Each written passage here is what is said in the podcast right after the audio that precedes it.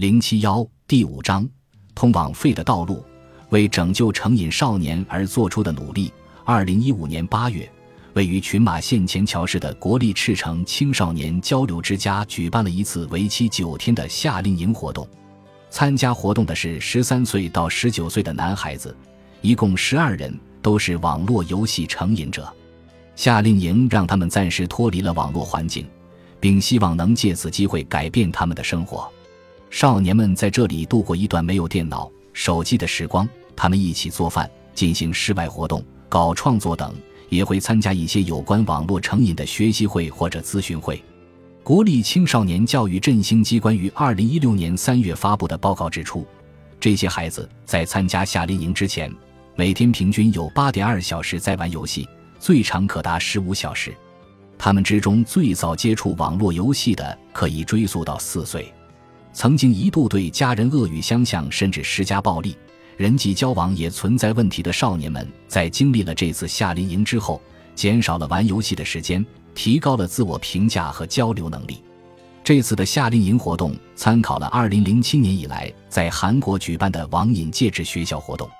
该活动在韩国有16家机构参与，每次为期十二天。都在寒暑假举行，参加者身边会有二十四小时陪同的大学生志愿者，网瘾少年们可以向志愿者吐露心声。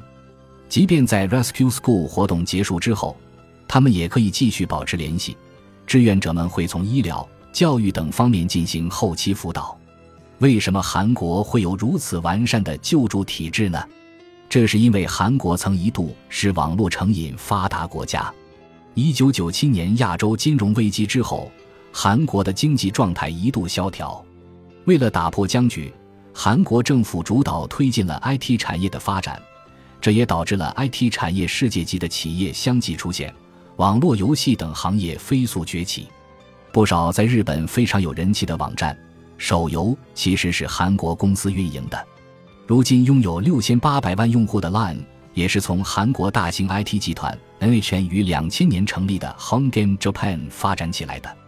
韩国的 IT 产业发展迅猛，但与此同时，网络网游成瘾的人数也急剧增加，引发了严重的社会问题。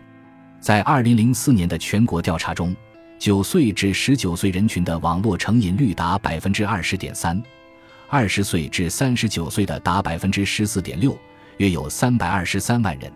在之后的二零零五年，有十人因为长时间玩游戏而导致的急性疾病等原因死亡。在这样的背景下，二零零七年，韩国一百二十八家青少年辅导中心和医疗机构开展合作，积极推进对网络成瘾的治疗，实施相应对策。此外，从二零零九年开始，还对小学四年级、初中一年级、高中一年级学生进行定期网络成瘾度的全国调查。